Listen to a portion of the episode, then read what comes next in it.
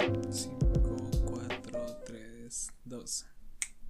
Ok, muy buenos días, tardes y noches. Cuando sea que lo estén escuchando, damas y caballeros, quien sea que lo esté escuchando, bienvenidos sean todos al episodio número 2 del SusuCast, el mejor podcast que van a encontrar en Spotify, en el Ecuador, en su vida. No hay comparación a esto. sí, bueno, ya saben, yo soy aquí, Top of All Music, su amigo, su camarada, su host, su anfitrión, el Susu. Estamos listos para un nuevo episodio del Susu Cast. Y bueno, sin más preámbulos, aunque con unos pequeños avisos, ¿no? Primer aviso, me funaron, así es gente, me cancelaron eh, desde el anterior episodio porque por mi pequeño chiste hacia Taylor Swift vinieron las Swifties y arrasaron con, con, mi, con mi pequeña vida, pero bueno, heme aquí, nadie podrá derribarme, nunca jamás, pero bueno, igual me voy a disculpar por haber utilizado tanto la palabra increíble, no, no, no sé hablar la verdad, así que no, no sabía qué otras palabras utilizar. Espero poder reivindicarme en este episodio. Así que sí, eh, esos son los dos anuncios que tengo. Bienvenidos al siguiente episodio, episodio número 2. La verdad no creí llegar tan lejos. Así que bueno, antes que todo ya saben, muchas gracias a todos los que me han apoyado, a todos los que han escuchado el podcast hasta el día de hoy. Y sí, eh, espero que mis perros de fondo no les molesten. Intentaré callarlo, o sea, bajar de volumen a eso lo más que pueda. Pero sí, como ya dije, muchas gracias a todos los que escucharon el primer episodio, los que sigan escuchando esta, este podcast. Es a ustedes lo que me motivan a seguir haciendo este tipo de contenidos, pero seguir haciendo más cosas, como ya saben. No quisiera restringirme únicamente a música, sino quisiera hablar también de películas y videojuegos, pero llegaremos ahí en algún momento y estoy realmente emocionado de hacerlo. Y sí, en serio, muchas gracias a todos, los amo con todo mi corazón. Eh, no tengo más que decir, espero espero que no. Así que vamos con el episodio número 2 del SusuCast y que hablaremos el día de hoy. Fácil eh, hoy hablaremos de lo peor del 2020, de 2020. Y la verdad es, que desmentí, no, no vamos a hablar de lo peor de 2020. Yo no creo que hubo un lanzamiento terrible que me, me, me hizo dudar de mi propia existencia en este año. Pero lo que sí encontré fue bastantes trabajos o proyectos que me dejaron bastante decepcionado. Los álbumes que voy a hablar el día de hoy no creo que son terribles, no creo que le afectan a nadie, pero sí creo que fallaron en bastantes cosas y más que nada creo que lo que hicieron estos trabajos fue, eh, ¿cómo decirlo? Creo que estos trabajos dieron, o sea, hicieron entender que iban a ser algo más de lo que realmente fueron, si es que eso tiene sentido, pero es la verdad. Como ya dije, solamente el nombre de este episodio es para llamar la atención, pero va a ser así. Yo no creo que hubo un lanzamiento, un álbum verídicamente malo durante este año, al menos lo que yo he escuchado.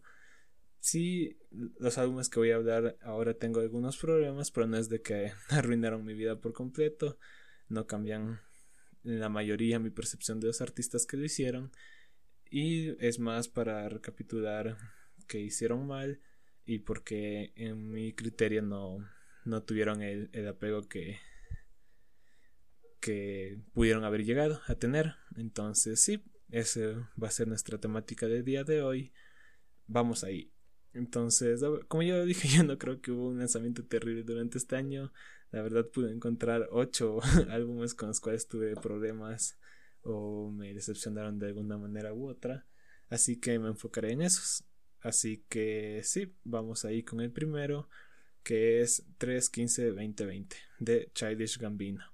Y a ver, mi problema con este álbum es de que a este punto de la historia con Childish Gambino ya sabemos todo lo que es capaz. Creo que todos sabemos que es una persona sumamente talentosa, es un gran cantante, es un gran rapero, es un gran actor. Hasta ha dirigido eh, episodios de su serie de Atlanta, la cual la recomiendo de igual manera. Pero el problema con este álbum es como lo había dicho antes, creo que intentó ser algo más de lo que de verdad era. ¿Y cómo es esto? Mi problema es de que Childish Gambino al intentar hacer este álbum intentó transmitir un mensaje tan grande o tan tan no, no enigmático, sino como que creo que este álbum buscaba reflejar este año a la perfección. Creo que en eso no, no creo que lo hace bien, por así decirlo, pero tampoco me molesta como lo hace. Creo que en este punto Childish Gambino es ser un padre, es ser todo lo que ya mencioné, un, gran artista. Tiene bastantes, en su, bastantes cosas en su cabeza y creo que este álbum quiso reflejar eso, pero no, no lo hizo de la manera más eficiente. Creo que... Y además, este es el problema. El lanzamiento, la forma en la que lo hizo, fue sumamente extraño porque no, no sabíamos nada de él, no nos dio fecha, solo la primera vez que lo hizo anunció, me parece que en Twitter, eh, solamente puso un link hacia una página en donde, en donde se reproducía el álbum. Y eso era todo, supuestamente ya había salido, nadie sabía qué estaba pasando. Y yo dije, bueno, ok, o sea, chévere, man nos deja escuchar su música antes y, y vemos cómo está. Y la cosa es esto, cuando se sacó esta página, las canciones yo no creo que eran malas, pero no se sentían completas. Yo creo que la mejor manera de ponerlo es de que estas canciones parecen todavía bocetos, no son ideas conclusas, no creo que llevan a algo. Creo que ese es mi mayor problema con este álbum, aparte del gran mensaje que intenta abarcar, porque como ya sabemos, creo que este año ha sido bastante extraño, por decir poco, pero eh, Charles Gambino de tener este álbum donde habla de su familia, donde habla de, de su creo que este álbum tiene un momento guasón y habla de la sociedad que nos rodea pero no nos da las pistas suficientes para nosotros descifrarlo. Y ese es mi problema de que no no me veo regresando a escuchar este álbum porque no tengo la suficiente información no tengo la motivación suficiente que espero haya sido la intención de Childish Gambino de darnos como para volver a escucharlo. Y ese es mi mayor problema con, con, el, con el álbum como ya dije, estos lanzamientos no creo que son verídicamente malos, pero sí tengo problemas. Eh, creo que hay canciones que son buenas, pero igual otro problema que tengo es de que, al igual con. ¿Con qué álbum era? no recuerdo, perdón, ah, pero creo que las canciones en este álbum son demasiado largas. Hay canciones que se van desde los 6, o sea, hasta los 6 o 7 minutos y no creo que tienen el, el, valor para durar tanto. Y eso es algo que de verdad me molesta porque yo siento que tener una canción de, en este estilo debes mantenerlo entretenida o darnos la, como ya he dicho, la información suficiente para volver a esta canción. Y creo que eh, Childish Gambino ha alcanzado esto en otras ocasiones. Creo que ya de hecho en, en Because the Internet con Flight of the Navigator que dura como 5 minutos, pero es una canción tan... No sé, es una canción que te hace sentir cálido, que te llega al corazón y sientes lo que él sentía al escribirlo, te sientes desolado y te sientes, te deja ponerte en la cabeza del man. Y eso es perfecto. Igual en Awaken My Love, por ejemplo, eh, Redbone. Redbone creo que dura 6 minutos. Pero tenemos la primera parte donde es cantando y la segunda que es este como este gran solo de guitarra distorsionada que, que hace, hace un gran, una gran canción, pero yo no creo que lo hace en este álbum. Y la canción con Tony One Savage, con Ariana Grande son buenas canciones. La última canción creo que es mi favorita del álbum pero nuevamente no tiene el, gran agarre que Childish Gambino una vez nos presentó ya con Because the Internet.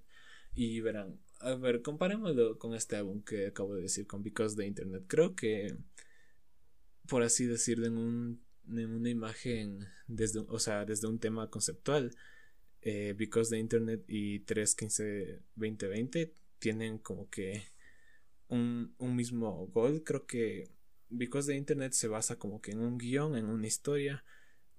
Pero la cosa es de que Because the Internet lo hace de una manera más dinámica, o al menos en el momento de lanzamiento lo hizo de una mejor manera, porque teníamos un guion, teníamos un cortometraje y teníamos el álbum y teníamos que unir estas piezas y dice de tal forma que nacieron diferentes teorías sobre qué significa el álbum, qué significa el inicio, el final no solamente de la música, sino de este cortometraje y del guion que él mismo subió. Pero al tener este último álbum, el 315 2020, no tenemos nada de esto. Parece, como ya dijo, esto se sienten como ideas todavía, no se siente algo algo concreto y, y no, no me veo regresando a este álbum, por más que adoro a Childish Gambino, es uno de mis artistas favoritos, pero supongo que la mejor manera de poner desde que este álbum es mi guilty pleasure de, de daño. Como ya dije, no lo odio, no lo amo. Creo, o sea, para lo que es este álbum, Childish Gambino ya lo ha hecho de una manera mucho más interesante y hasta mejor en otros momentos.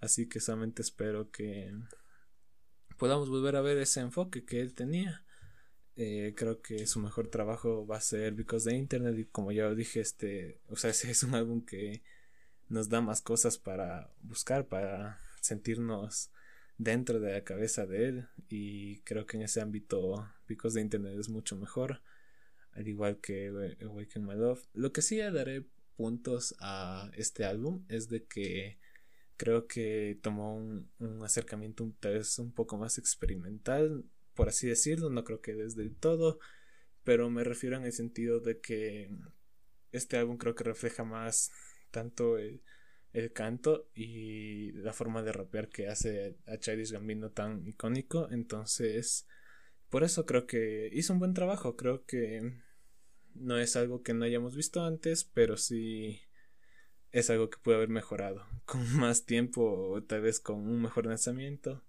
de decirnos qué estaba pasando y cuál más que nada era el objetivo de este álbum.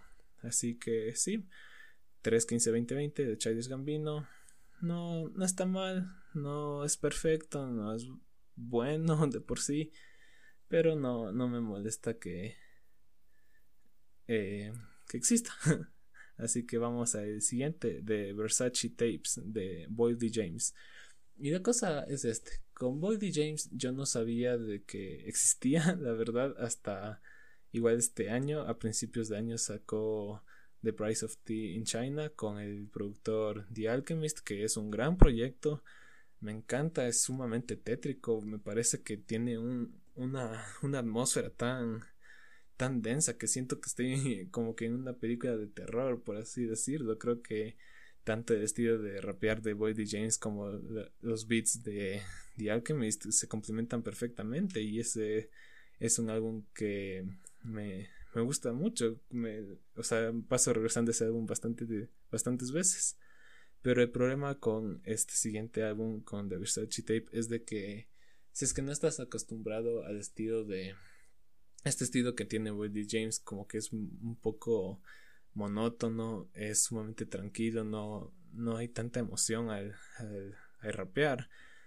En este proyecto hay menos y más con la producción. Creo que aquí la producción en parte creo que quiso hacer lo que hizo The Price of Tea in China y no lo logra para nada. Creo que la música suena muy aburrida, suena muy muy tranquila, no suena nada emocionante y como ya dije, el estilo de rapear de Boyd y James no te agarra, por así decirlo. Y eso es lo que me, me molesta, la verdad. Porque con The Price of Tea in China me emocioné. Dije, wow, este es un rapero que nunca había escuchado. Y me emociona su siguiente lanzamiento. Y este era el siguiente lanzamiento. Y vemos que no, no pegó el man. Y también me pone, no sé, me pone como que triste, voy a decirlo, porque él colabora bastante con los chicos de Griselda y Griselda yo adoro, ya hablamos de, ellos en el anterior episodio. Y creo que con ellos se complementa súper bien. Creo que con ellos saca sus mejores. sus mejores barras. Y se da, se da de quiños con esos manes. Yo creo que ahí con eso sí llega al mismo nivel, incluso. La mayoría de veces. Pero estando solo no creo que hace justicia a lo que fue The Price of Tea in China. Eh, mejor vayan a escuchar ese proyecto, es mucho, mucho mejor. Como ya dije, tiene una atmósfera bastante única que no creo que otro, otro proyecto ha podido replicar a lo largo del año, para mí al menos. Entonces sí, no, la verdad no tengo muchas cosas más que decir de este, de este álbum, solamente que fue decepcionante. No, o sea, como ya dije, como que en, este caso la música de verdad suena muy, muy aburrida, como que hizo el esfuerzo más, más mínimo, no sé si eso tiene sentido, pero lo diré así, eh, hizo el esfuerzo mínimo para sacar este álbum y se nota claramente, el álbum tampoco creo que es largo, durará alrededor de una media hora, me parece bien, creo que son 10 canciones, pero ¿qué pasó? Eso es lo que yo no entiendo, yo no entiendo qué pasó con él. Y el, el sujeto que produjo esto, que es Jay Versace, ha trabajado con Griselda y creo que con ellos ha hecho buenos trabajos. Creo que hizo una canción en Pray for Paris del anterior episodio que ya hablé y todas las canciones de ese álbum me encantan. Entonces no sé qué pasó aquí, la verdad no, no me interesa por no ser grosero, pero no, no, no quiero regresar a este álbum.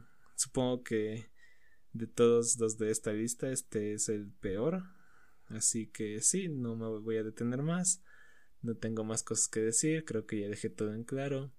Espero que sí. Y bueno, veamos ahí. Ustedes también díganme qué, creen. Tal vez no han escuchado de este artista y tal vez no lo hagan, pero si deciden hacerlo, avísenme. Eh, así que vamos con el tercer álbum. El tercer álbum es Blame It on Baby de The Baby. Y ahora, ¿cuál es mi problema con The Baby? Si es que no lo saben, The Baby ahorita ya es un mega rapero. estoy más que seguro que todos han de haber escuchado alguna canción de él. Eh, tal vez, eh, no sé, Pop, eh, Sush, la remix que hizo con Dua Lipa de Levitate, me parece que fue. Y esta es la cosa, creo que The Baby es un gran rapero para lo que hace. Creo que, o sea, él no es el, sujeto más lírico de todo, todo el, el, la escena de rap ni nada, pero para lo que hace, lo hace bien y hace música bastante, o sea, hace rap bastante, um, ¿cómo lo digo? No quiero decir genérico ni nada por el estilo, pero sí hace algo bastante eh, popular, algo bien mainstream y le queda bien, al menos como él lo hace de una forma tan entretenida y rápida, creo que queda bien, pero ¿cuál es el problema? Creo que Da Baby no está, está sacando música por sacar música, por música, por música, y no hay ningún cambio en lo que él hace. Y obviamente, o sea, él le va bien, me alegro mucho, no le voy a discutir eso, pero no hay tener la música que tiene siempre, ¿para qué voy a emocionarme de su siguiente lanzamiento? Eh, a lo que voy igual con esto es de que su música hay un gran meme de que todas sus canciones suenan igual, no, importa en, qué año haya salido, no importa qué cambios haya hecho, su música suena igual. Y en parte lo entiendo, o sea, yo también creo que me he metido ese meme y yo sí creo que es verdad, creo que muchas veces este estilo al menos en la que lo hace, creo que la Baby ya encontró su fórmula para ser exitoso y ahora está replicando y replicando y replicando. Así que, o sea, no, me enoja porque obviamente le va bien, pero no, o sea, no sé si es que va a ser así para que escucharme un álbum entero de él, si ahí ya prácticamente, por así decirlo, ya me escuché antes. Y en este álbum no es diferente. Lo peor de todo es de que esto no salió creo que ni un año de su último álbum que fue Kirk.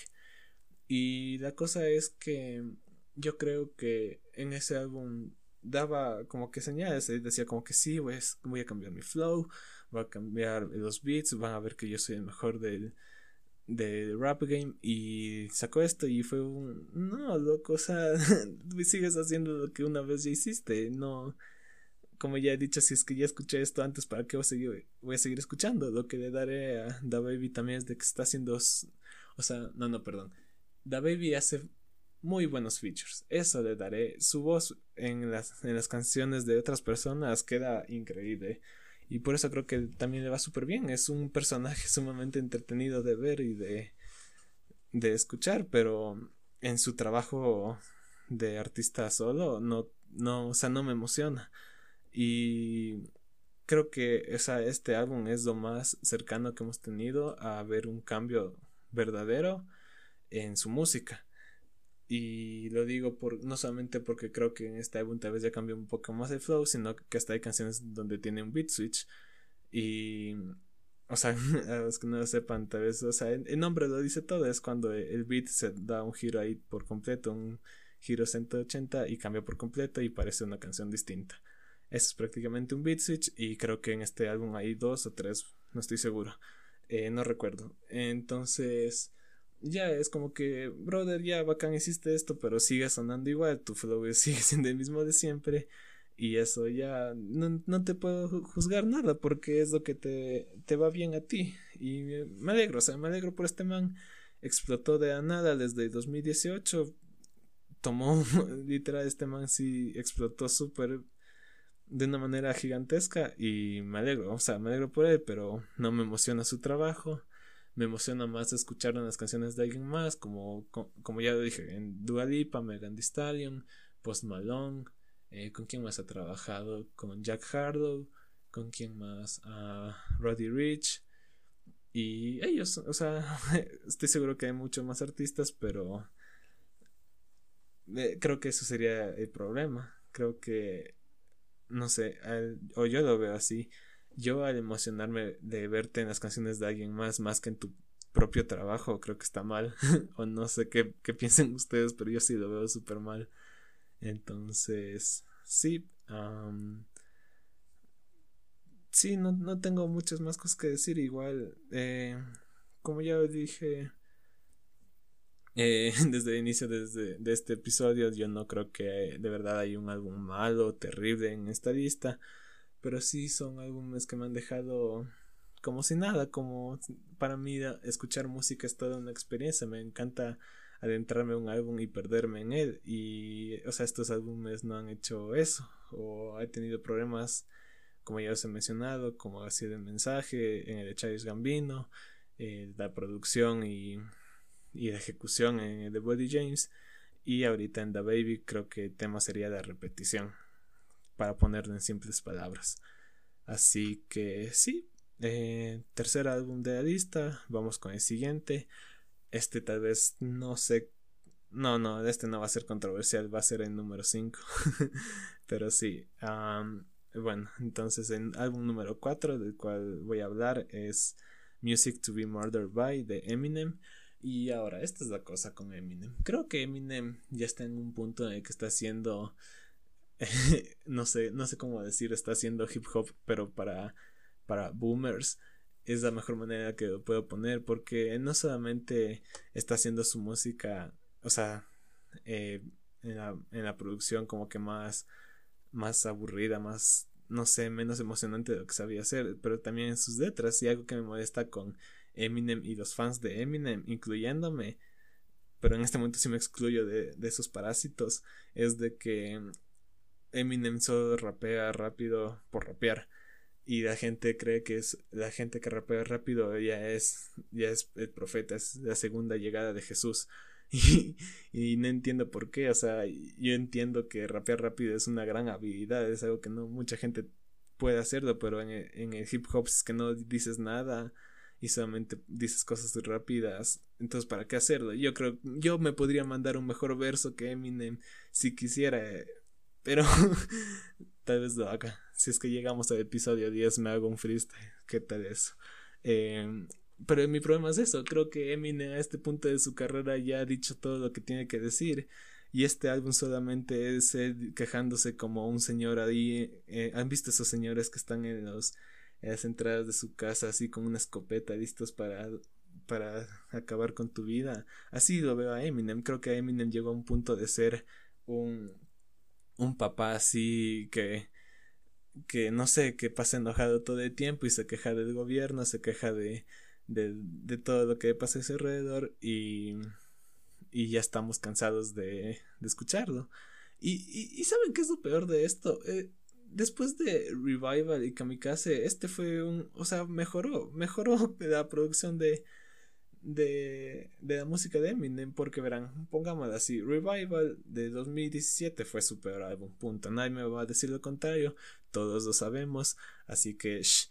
pero la cosa es esta, después de Revival, eh, o sea, la forma en la que recibieron el álbum fue tan, tan pésima, porque es un álbum tan malo, que Eminem sacó un álbum el siguiente año llamado Kamikaze, en la cual fue contra todos los, las personas del hip hop, contra eh, ahí tienen algunos dices eh, contra, no recuerdo bien, creo que Diro Yari, Tyler the Creator, quién más, eh, todos estos que son parte de la escena del mumble rap. Y, y fue como que, o sea, ya chévere, o sea, sí es bacán ver este punto, o sea, como que este lado de la historia eh, y más desde una, o sea, más, más bien contado por una leyenda como ha sido Eminem. Pero la cosa es de que ya fue como que ya dijiste eso, dijiste que todo es en el mumble rap valen carpeta, valen burger, lo que tú quieras, pero ahora qué estás haciendo tú? Dime tú, Eminem, ¿qué estás haciendo tú para hacer eh, lo que, o sea, hacer algo nuevo? Porque seamos sinceros, nunca nadie va a hacer el, el, éxito que hizo Eminem, nunca nadie va a hacer los números, nunca nadie va a hacer las certificaciones, porque Eminem es uno, creo que uno de los únicos que tres o dos artistas que tienen un álbum con certificación de diamante.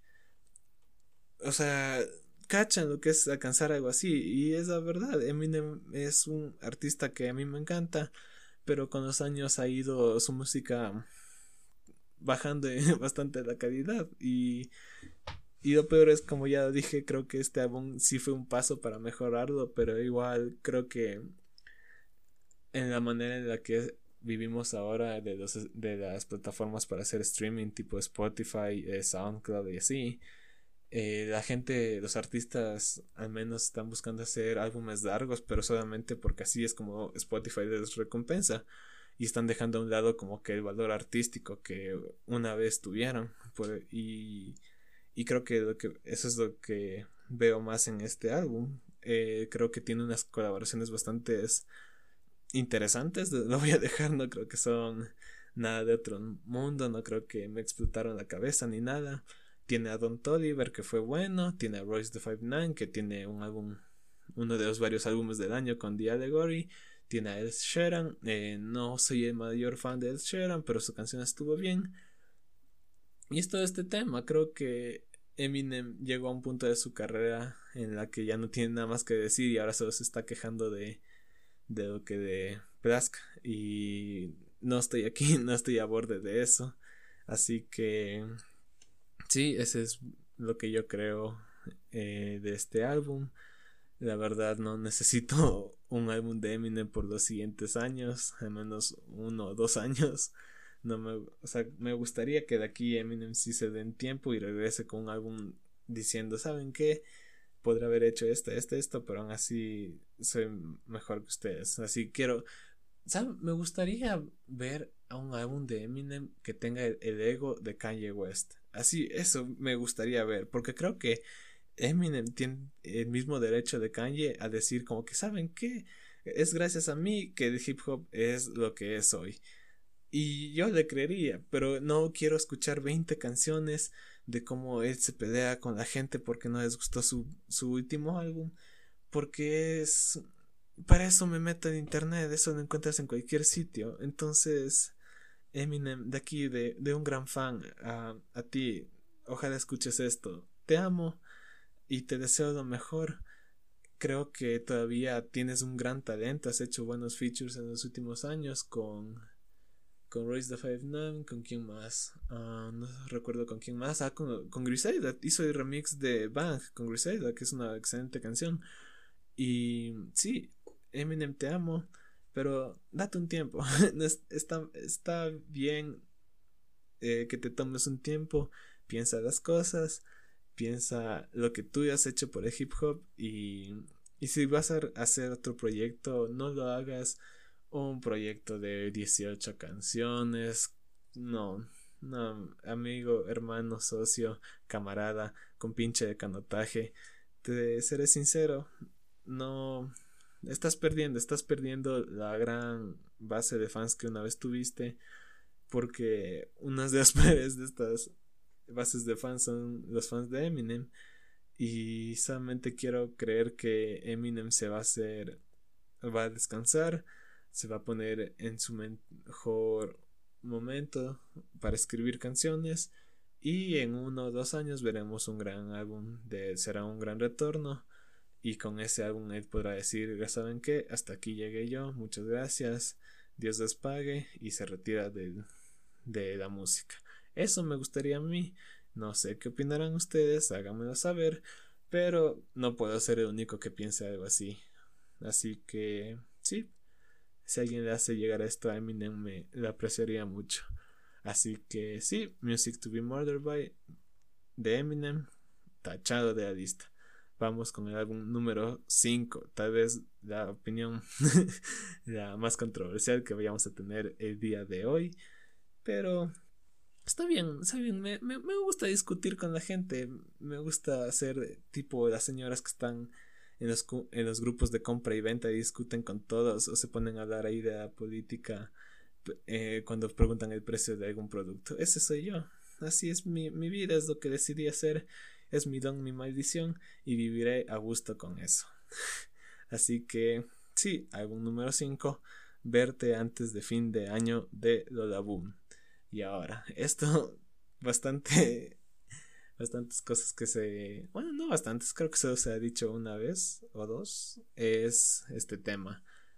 No alarguen las canciones si no no tienen algo algo o sea no, si no tienen ese ese agarre para ti porque eso es lo que pasa en este álbum creo que o sea cómo decirlo verán yo no creo que este álbum es experimental creo he visto bastante gente llamarlo así y yo no creo que lo es es, lo llamaría experimental eh, para la banda, para cómo hace su música, pero no para su música. Tal vez eso no tiene sentido, lo sé, pero es como yo lo veo. Yo no veo eh, la música de este álbum como algo, eh, ¿cómo decirlo? Algo extraordinario, emocionante o algo, no sé, algo especial. Yo lo veo como la música que han ellos hecho durante, ¿qué? Los últimos tres, cuatro años, hasta más me parece. Eh, y sí, esa es la cosa. Sí, creo que cuatro años. Creo que el cielo, sí, el cielo salió en 2016. Y yo soy fan de Boom Me, me cae muy bien. A mí no, no me importa decir que apoyo la escena india ecuatoriana. La verdad es que los disfruto bastante. Creo que hasta ahora su mejor trabajo es Tristes Trópicos. Y se siente en ese álbum la pasión que hicieron al grabarlo. Creo que Tristes Trópicos sí fue algo bastante apasionante para ellos.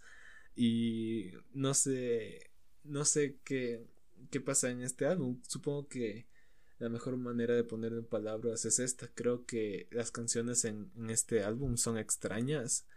Y sí, son extrañas, pero son extrañas únicamente por el hecho de que quieren ser extrañas. O sea, no veo la razón de por qué tienen que ser así. Solamente es como que se tomaron el chiste de la escena india ecuatoriana y lo elevaron al 100 y solamente decidieron grabar eso y ese es mi mayor problema. Como ya dije, igual creo que las canciones de, de este álbum se alargan por mucho, mucho tiempo. La canción que es una canción doble, eh, creo que dura como 7 minutos. Eh, en la mitad parece que nunca se va a acabar. O sea, siento que me puede ir a hacer ejercicio o algo y va a seguir sonando eso. Y no, no, no quiero seguir escuchando eso. Creo que, como, como ya he dicho antes, y como le he dicho ahora, es que tu canción no tiene algo que te va a agarrar o algo que ayude a encapsular todo lo que es la canción y el mensaje que quieres transmitir. Entonces va a resultar en algo bastante bastante malo, bastante X para ti y no no creo que tus fans lo lleguen a disfrutar, o al menos ese es mi criterio. Y, y sí, yo sé que puede haber artistas que que tal vez hagan o sea, hagan este esto de alargar las canciones por mucho mucho tiempo y lo admito, yo hay, hay canciones así que sí me gustan, pero mi problema es de que yo no siento que el alargar las canciones de este álbum colabora algo al, al todo lo que es. Por ejemplo, pongamos una comparación, voy a ponerlo con Swans, ¿ok? Swans, a los que no han escuchado, es una banda de... ¿De qué son estos manes? ¿Qué no han hecho? Creo que la mejor forma de ponerlo es que hacen rock atmosférico, me parece que lo llaman, pero es un la cosa con Swans. Y esto me voy a, dejar un poquito de Dadabun. Ya voy a hacer un entre paréntesis y voy a decir esto. Swans, cuando salió, fue el, mayor. Váyanse a la, a la burger, a la industria musical. Les dijo: ¿Saben que No me interesa lo que a ustedes les guste. Yo voy a hacer lo que a, nosotros nos guste. Y lo hicieron, creo que Swans es el, como ya he dicho, el mayor, eh, como le diría el Mamberroy, el, el mayor fuck you de, de una banda hacia la música, así junto a Death Grips y otros más. Y lo que hace Swans es, si no han escuchado algunos de Swans, al menos los que son catalogados como los mejores, duran hasta dos horas, así. Y si tienen canciones que duran 10 minutos, 20, hasta media hora. ¿Y cuál es la cosa? Cuando escuchas esta canción, tú sientes de que se conecta, se conecta a un todo. Y eso es lo que yo no, yo no veo reflejado en estas canciones. Por ejemplo, en el álbum Charles Gambino o este del álbum, yo no creo que el alargar el alargar las canciones en estos álbumes colabora en algo hacia lo que es el todo. Solamente, como ya he dicho, creo que es el hecho de ser extraño porque quieren ser extraños y no por nada más. Y bueno, ahí sí, a decisión de cada uno. Pero como ya dije ahorita, como estoy comparándolo con Swans, ya lo dije, es como que ellos alargar las canciones porque también hay un meme de que Swans toca la misma nota durante media hora y en parte puede ser verdad, pero se siente que es un algo, sientes que te meten en esta en este mundo que ellos crearon. Por la mejor manera en la que puedo describir Swans es de que Swans hace el soundtrack para el apocalipsis. Creo que sus álbumes te dan una una energía tan caótica, tan tan desesperante que solamente quieres salir de ella, mientras que no sé, mientras que hay otros álbumes que te envuelven en el en la mentalidad de un artista y quieres quedarte ahí. Creo que Swans te dice, no, tú no quieres vivir aquí. Creo que Swans tiene una capacidad de ver el mundo en la que te dice que todo es una mierda y nada va a mejorar. Y tienen, como yo dije, ese soundtrack de Apocalipsis. Yo me imagino escuchando Swans y me imagino los cuatro jinetes de Apocalipsis y todo así, todo saliendo así de, de, todo yéndose a la verts, así todo no sé qué pasa supuestamente en el apocalipsis. Ahí descongelan Atahualpa o algo. No sé. Pero me imagino así. Y Swans hace. Creo que es.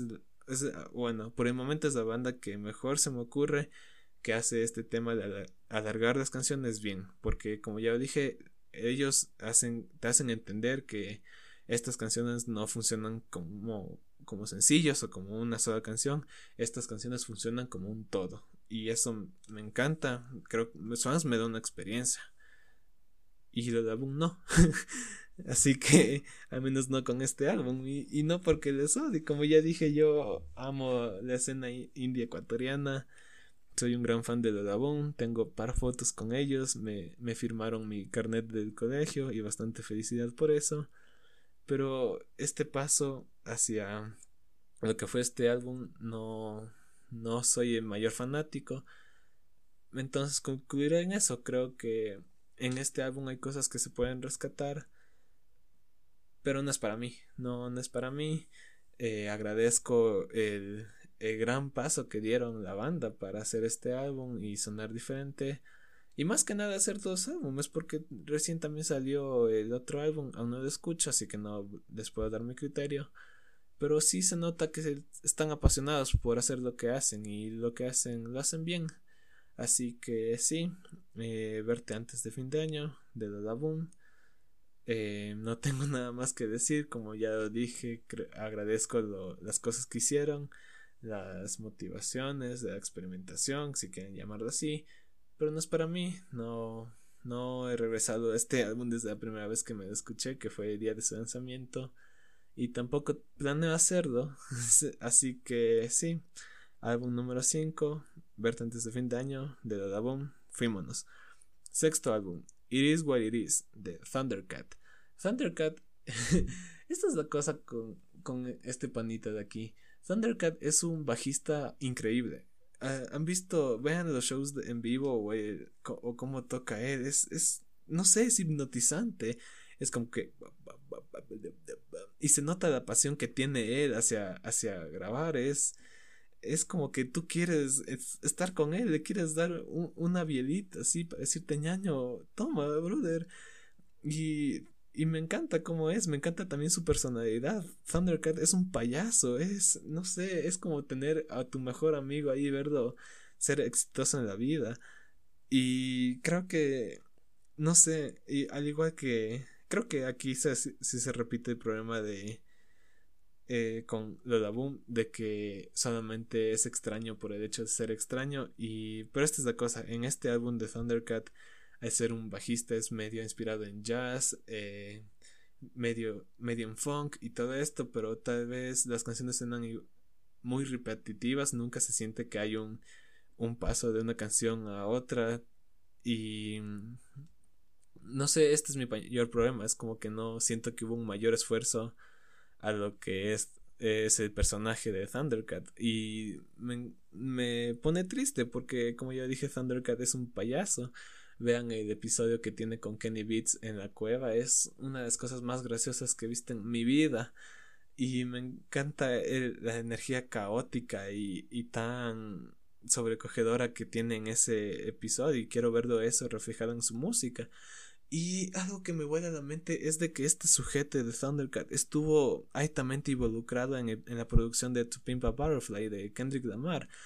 Y, yo no entiendo cómo, cómo eso puede ser posible. O sea, este man payaso, no sé cómo, no sé con quién ponerlo, con quién compararlo. No tengo ni un chiste ni nada, pero es, es así. Thundercat es un gran personaje que tiene líneas bastante chistosas, que se nota que es un otaku y todo, y hace lo que a él le hace feliz y se nota perfectamente en eso, pero su música no, no creo que lo refleje en la totalidad. Siento que al hacer su música, al menos su material como solista, él mismo se restringe a mostrar lo que es verdad, lo, lo que es, él. Así que sí, o sea, y es interesante porque en este álbum también hay buenos features y hasta hay un feature de Childish Gambino que es creo que mi canción favorita del, del álbum junto a Dragon Boy Durag, que son grandes canciones, como ya dije, esas sí creo que reflejan a la perfección quién es Thundercat, eh, que son bien, bien, no sé, bien funkies, bien basadas así en un jazz suave y y sí, me, me, hacen esas canciones felices, los videos de, el video musical de Dragon Ball Deluxe es súper divertido, así que eso también se lo recomiendo. Pero mi problema es eso, es de que Thundercat al ser este gran personaje, eh, como que una persona tan extro... Bueno, no, no voy a decir de extrovertido, como no sé cuál podría ser, como raro, ya voy a decirlo raro, un personaje raro eh, no creo que su música le hace justicia a lo que es él. Y este hacer y la cosa es esta eh, Thundercat también ha colaborado con grandes de mis artistas favoritos como ya dije Kendrick Lamar también con Mac Miller con quien más con Danny Brown y esos de los que se me ocurre y creo que en esos en, en, en las veces que ha colaborado con ellos se refleja mejor su persona de quién es y de lo que es en su en su propia música. Y me pone triste eso porque prefiero escucharlo en la canción de alguien más antes que en su propio material. Y me parece que es el mismo problema con The Baby. Así que Thundercat, no sé qué, qué puedo decirte, pero solamente espero que hagas música que realmente eh, o sea, refleje lo que eres, porque me, me encanta tu personaje de ser tan extraño, tan raro y que pasa hablando huevadas, pero me hace feliz, me, me da una razón para levantarme de la cama todos los días. Así que sí, eh, sí, no tengo nada más que decir de Thundercat. Eh, ya como ya dije, busquen su presentación en Tiny Desk Concert, es súper buena. Eh, si quieren escuchar las grabaciones, como ya dije, él estuvo, creo que fue uno de los productores ejecutivos de To Pimpa Butterfly, entonces si quieren escuchen ese, ese álbum.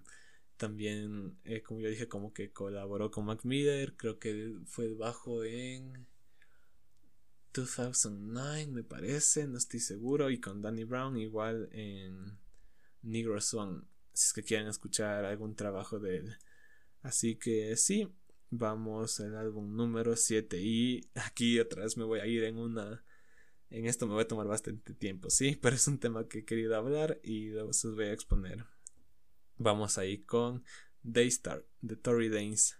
Y ahora, ¿cuál es la cosa con esto? No sé si saben, pero yo sí les voy a chismear, les voy a hacer la hora de, de chisme. Esto se dejó de ser un podcast y ahora es un programa de farándula. Así que estén atentos, ¿sí? Porque esta es la historia. Tori Danes y Megan Thee Stallion. Supuestamente los dos estaban ahí de, de, no sé, de, ¿cómo se dice esto? De pedados y de, de pololos, pololos, esa es la palabra. Y, y ya, pues, o sea, estaban ahí de que sí, que no, que son una pareja y estaban ahí en el, en el acto y todo. Y luego sale una noticia de que a Megan le disparan en el pie.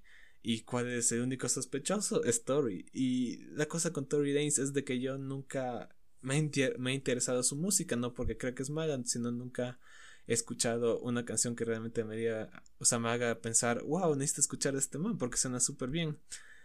Y así que sí, nunca había escuchado música de él, pero sabía de su existencia y escucho esta noticia y yo me quedo de, ¿qué, qué rayos? ¿Por qué le vas a disparar a tu pedada, bro?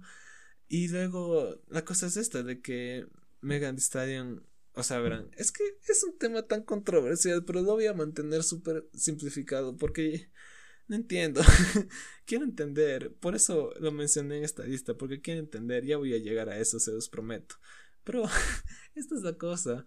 Cuando Megan sacó la noticia de que le dispararon en el pie, fue como que chuche, estás bien, es, no, o sea, cachas, y si es que no era en el pie, era tu vida, no, ¿qué, qué pasó? ¿Por qué Tori te disparó? Y nunca supimos nada de Tori Days. Pasaron bastante tiempo y, por así decirlo, nunca se, se llegó a nada, por así decirlo, todo estaba en, en acusaciones, nunca se concluyó nada. Y luego Tori Days eh, dice, subió un post, me parece, a Twitter que dijo como que es la hora de hablar, algo así, y, y sacó, a ver, voy a, voy a parafrasear ya, pero el tweet decía algo como que, ah, hoy tengo tiempo para hablar, nos vemos en, a las 9 pm, así full, full fuckboy, y la cosa es de que él saca un álbum, y yo dije, wow, o sea, va a ser toda una respuesta a lo que pasa en su vida, eh, a manera de, de un álbum. Y esto no es algo nuevo que se ha visto, obviamente. Pero dije, wow, tal vez con este trabajo sí eh, logre justificarse y explique su punto de vista de las cosas. Y, y veamos qué pasó. Y eh, aquí es donde ya nos centramos en el álbum. Así que antes de que de entrar al álbum tengo que decir algo. Eh, Megan Thee Stallion, espero estés muy bien. No me puedo imaginar el trauma que debe ser que te disparen en el pie ni nada. Así que solamente espero que estés bien. Tori Danes, te puedes ir a la verga. Enano, yo soy más alto que tú. Te puedo patear en el hocico. Dame unos en, la jeta. Te veo en el San Luis mañana sábado 17 de agosto, septiembre, octubre. Así que atento, caremazo. Tori Danes saca este álbum y yo creí que nos iba a explicar todo. En parte lo hizo, pero en parte siendo como que si el álbum fuera un 100%, lo que explicó fue un 5. ¿Y por qué? La cosa es esta. yo, como ya dije, nunca me había interesado en la música de Tory Danes, así que no sabía qué esperar. Y verán, me voy a poner, voy a hacer un pequeño paréntesis igual. Si es que me pusiera desde un punto de vista objetivo del álbum si es que solamente dijera me voy a enfocar en la música, no voy a tomar en cuenta toda esta historia, no voy a tomar en cuenta las letras, solamente me voy a ir en la mentalidad de escuchar música. El álbum suena bien, les, daré eso. Tori Danes, lo que descubrí con esto es de que Tori es una, una mezcla de The Weeknd con Drake y no de no lo digo de una manera mala, lo digo como un, un, un, un halago porque el hecho de poder rapear y cantar a la perfección son es algo que muy poca gente puede hacerlo y Tori lo hace de una manera buena. Mis, mis felicitaciones. Pero ahora como ya lo dije esto es es que solo escuchará la música y nada más. Como no es así tengo que incluir la historia que pasó tengo que incluir las letras de Tori y y que no, no entiendo, no entiendo qué pasa. Yo, yo de verdad esperaba una explicación y no tengo una explicación. Hay letras de, hay letras bastante extrañas que varían entre ser un fuckboy y ser la persona más paranoica del mundo, porque habla de que los Illuminatis le quieren perseguir, de que la gente le quiere callar, y yo entiendo, o sea, entiendo de que no se puede expresar libremente por las noticias, tal vez si es que dice algo, tal vez las noticias le caen, pero no puedes culpar a los Illuminatis y no puedes decir algo más es que no, no, no, tienes algo para defenderte. No entiendo por qué haces todo este proceso. Y lo peor de todo es de que este álbum es extremadamente largo. Es 15 canciones me parece. Es alrededor de una hora. No dices nada. No, no, no, no, no. me, me enfurece, me enfurece tanto la idea de que creí en darle una oportunidad de, de que me diga, ¿sabes qué? Eh, que nos diga algo, tal vez incluso, incluso, verán, estoy poniendo un caso hipotético, aún no sabemos si es que de verdad fue culpable o no, aunque añadiendo el chisme a la farándula, Megan sí presentó cargos y ahora Tori Danes está enfrentando 22 años de cárcel. Sigamos. Entonces, Tori, si es que no, no entiendo, ya me olvidé qué iba a decir. eh, si es que Tori venía no sé, por ejemplo, le pondré igual como en el caso de Eminis, que Tori venía con un proyecto corto, voy a decir máximo unas 10 canciones diciendo, ¿saben qué? Eso no fue así, la gente me está culpando, yo soy esta persona y no, no voy a dejar que me arruinen lo que he trabajado, pero no estás diciendo nada de esto, no estás diciendo nada que nos haga creer que eres una buena persona, lo único que quedas con este álbum es que quedas como un engreído, como un, un, un ego, una persona egotista, ego, egocéntrica, perdón, y que no te importa nada más que no fueras tú. Porque cuando ya hablas de Megan o hablas de una chica, obviamente tú nada vas a mencionar, pero hablas de la chica que es Megan, no dices nada, solo dices, es como que si fueras un fuckboy y le dices ahí a las 3 de la mañana te puede ir a ver o alguna mierda de esas. Y no, no vas no te vas a recuperar de esto. No espero que te recuperes de esto, Tori. No sé qué va a ser de ti. Sé que tienes un hijo o una hija y me, me entristece que tengan que crecer con un padre como vos. Así que sí, no, no sé cuánto tiempo me fui hablando de eso, pero esas son mis opiniones. Como ya dije, si es que me pusiera en un caso únicamente objetivo de escuchar música, diría, sí, eh, la música suena bien, Tori al cantar y rapear hace una buena mezcla. Y sí, no, no tengo más quejas, pero cuando tienes toda esta historia detrás de ti y no haces nada para justificarte o justificar el hecho de que sacaste un álbum eh, menos de un año de tu anterior trabajo en el cual no dices nada, no nos das nada de información y solamente dices que eres el mejor artista de esta generación, que, te, te, intentan cancelar, los Illuminati están detrás de ti, no te va a, no te va a funcionar te lo digo desde ahorita, no te va a funcionar, vas a quedar pésimo y tu carrera se va a ir boca abajo. Tory Danes te puedes ir muy de chita de casa de la verga y quedarte con Kevin Parker. Si vamos a seguir. Octavo álbum de, la noche de hoy. Dark Demo Tapes de Drake. Y ahora, estamos en el último álbum me voy a intentar calmar un poco porque sí siento que me alteré en todo este tiempo. Así que me, disculpo con todos. Así que Drake. Tengo un problema con Drake, lo admito, lo, voy a admitir. Creo que Drake es un artista fascinante. Un artista que creo que Drake es el, el camaleón de la escena del rap, del hip hop. Creo que Drake puede sacar cualquier canción cualquier cosa que desee y le va a ir bien. Pero mi problema es de que Drake, al igual que Da Baby, se está basando únicamente en la fórmula, en, lo que a él le hace mejor, en lo que a él le resulta más exitoso y no veo más fuera de esto. Creo que Drake dijo como que, ah, esto le va bien y esto hace números y esto le hace exitoso y no se va a esforzar nunca más de nuevo en hacer la música que una vez nos nos, nos, demostró. Creo que, creo que todos estamos de acuerdo de que los primeros trabajos de Drake son sus mejores, pero mientras más pase tiempo se nota que Drake solo está sacando música por música por música para caizar números y ser exitoso. Obviamente no deseo, no deseo el mal, no le odio a Drake, creo que es un buen personaje, es un, alguien bastante divertido.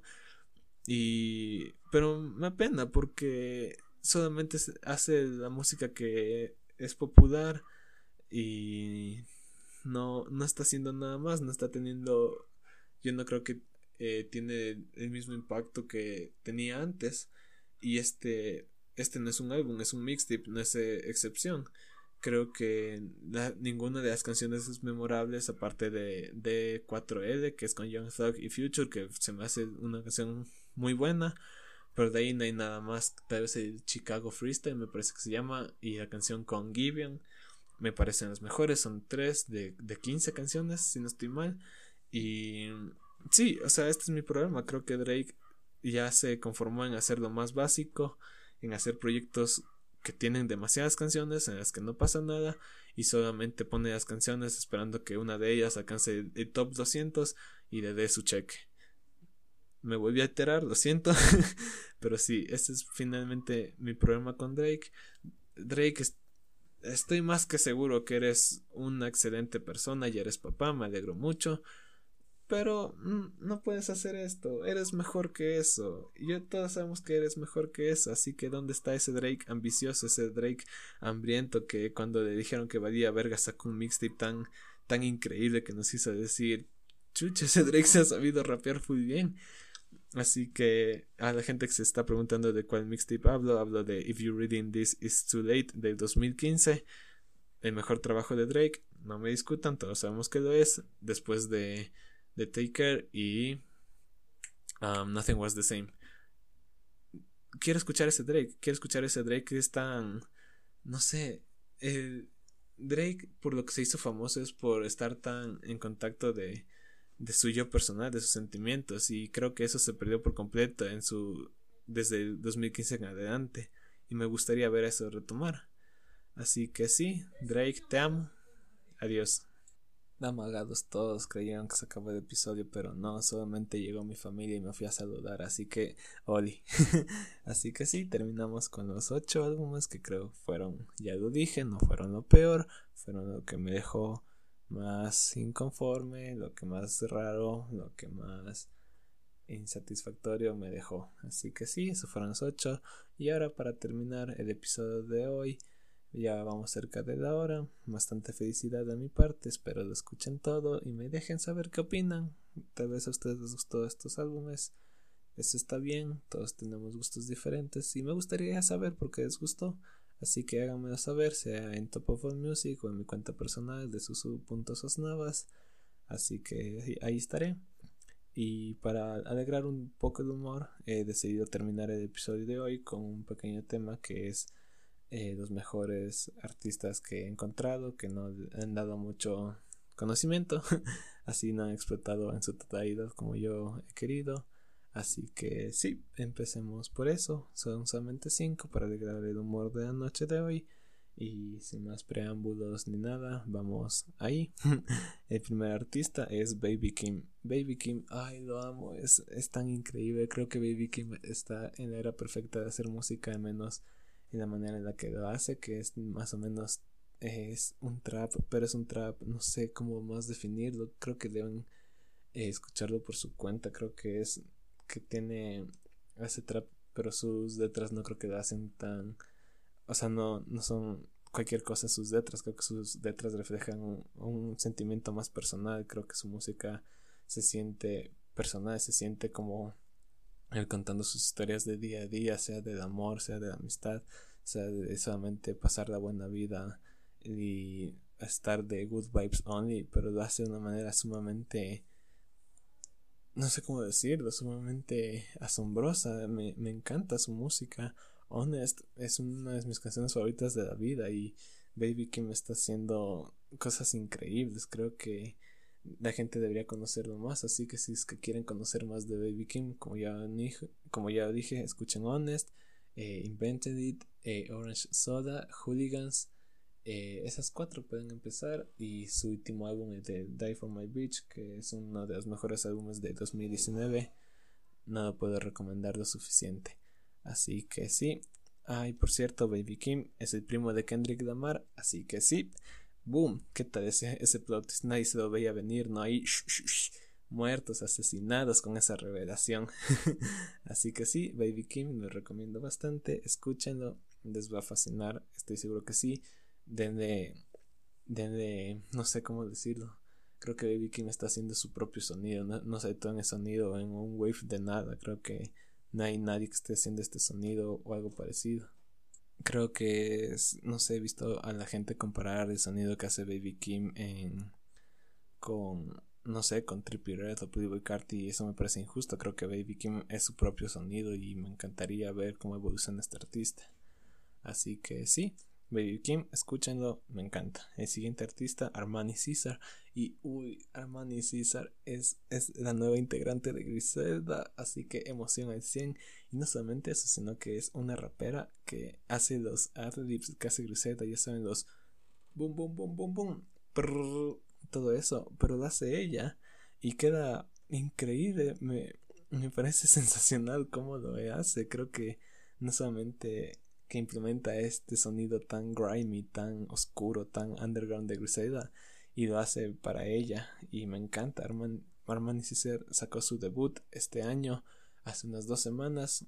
Escúchenlo, es fuego por completo de principio a fin. Como ya dije, es parte de Griselda, así que eso les debería dar un un paso más de cómo es su sonido. Me...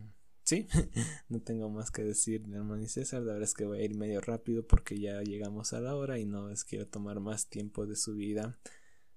Así que sí, el tercer artista que quiero introducirles brevemente va a ser Viera. Viera es un artista ecuatoriano, así que uh, ahí sí apoya la indie, la escena indie local, bro. Así que sí, eh, para poner en resumen, Viera hace como que un rap bien low-fi, bien tranquilo. Y me gusta su estilo. Hace canciones bastante chill, bastante entretenidas y tiene un, buen, unas buenas canciones. Me gustaría que lo conozcan. Eh, como ya dije, es de escena indie de Ecuador, así que estaría bastante bien que lo apoyen. Hace, hace un gran trabajo y me emociona ver qué hará después. Así que sí, eh, viera, compártanlo, conozcanlo, eh, denle apoyo. El cuarto artista que quiero introducirles es Diante Hitchcock.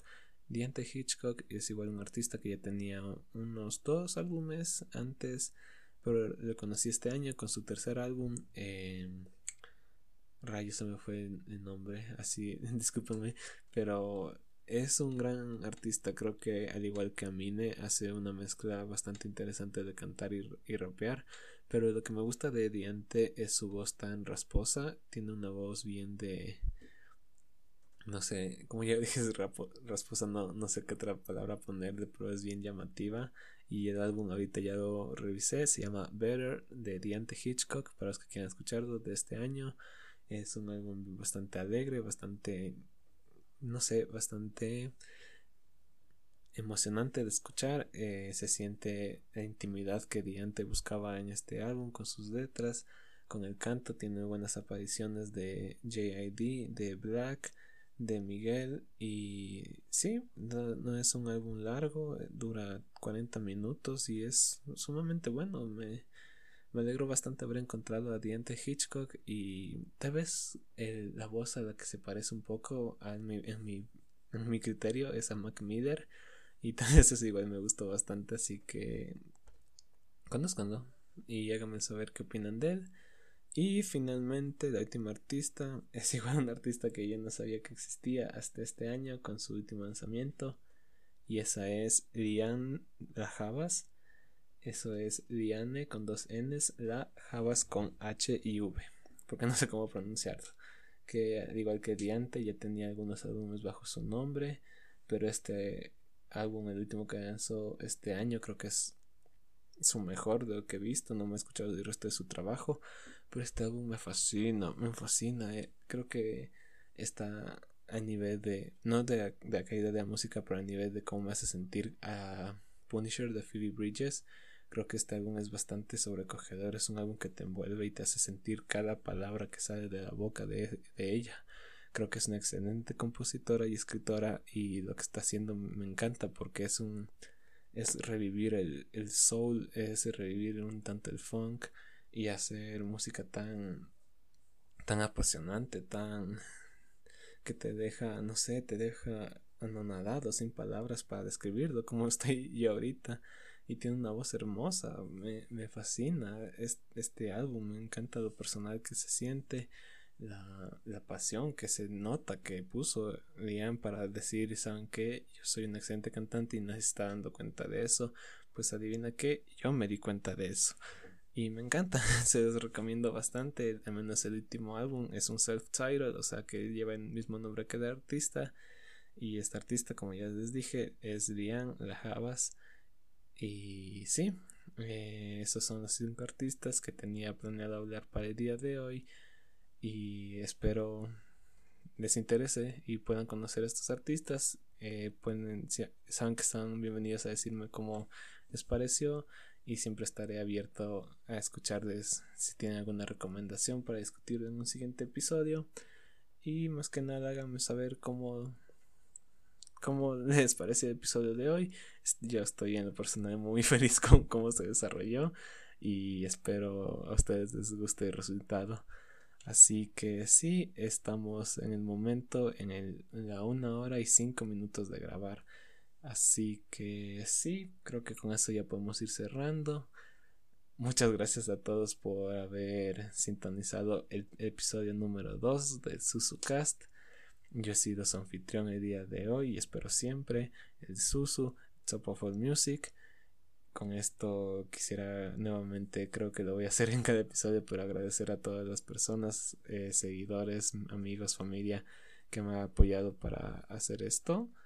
Eh, así que sí, no, no, no soy muy bueno hablando, expresándome, pero digo desde lo más desde lo más profundo de mi corazón, que de verdad agradezco a todos en tomarse el tiempo de escucharme y de seguirme en todas estas páginas. Espero hacer contenido que sea de el mejor contenido que puedan encontrar y ser la mejor versión de mí siempre. Así que sí, muchas gracias por sintonizarse en el episodio de hoy. Con esto yo me despido nuevamente. Un gran día, una gran tarde, una buena noche, cuando sea que lo estén escuchando. Muchas gracias. Yo he sido Susu y con esto les digo adiós. Bye.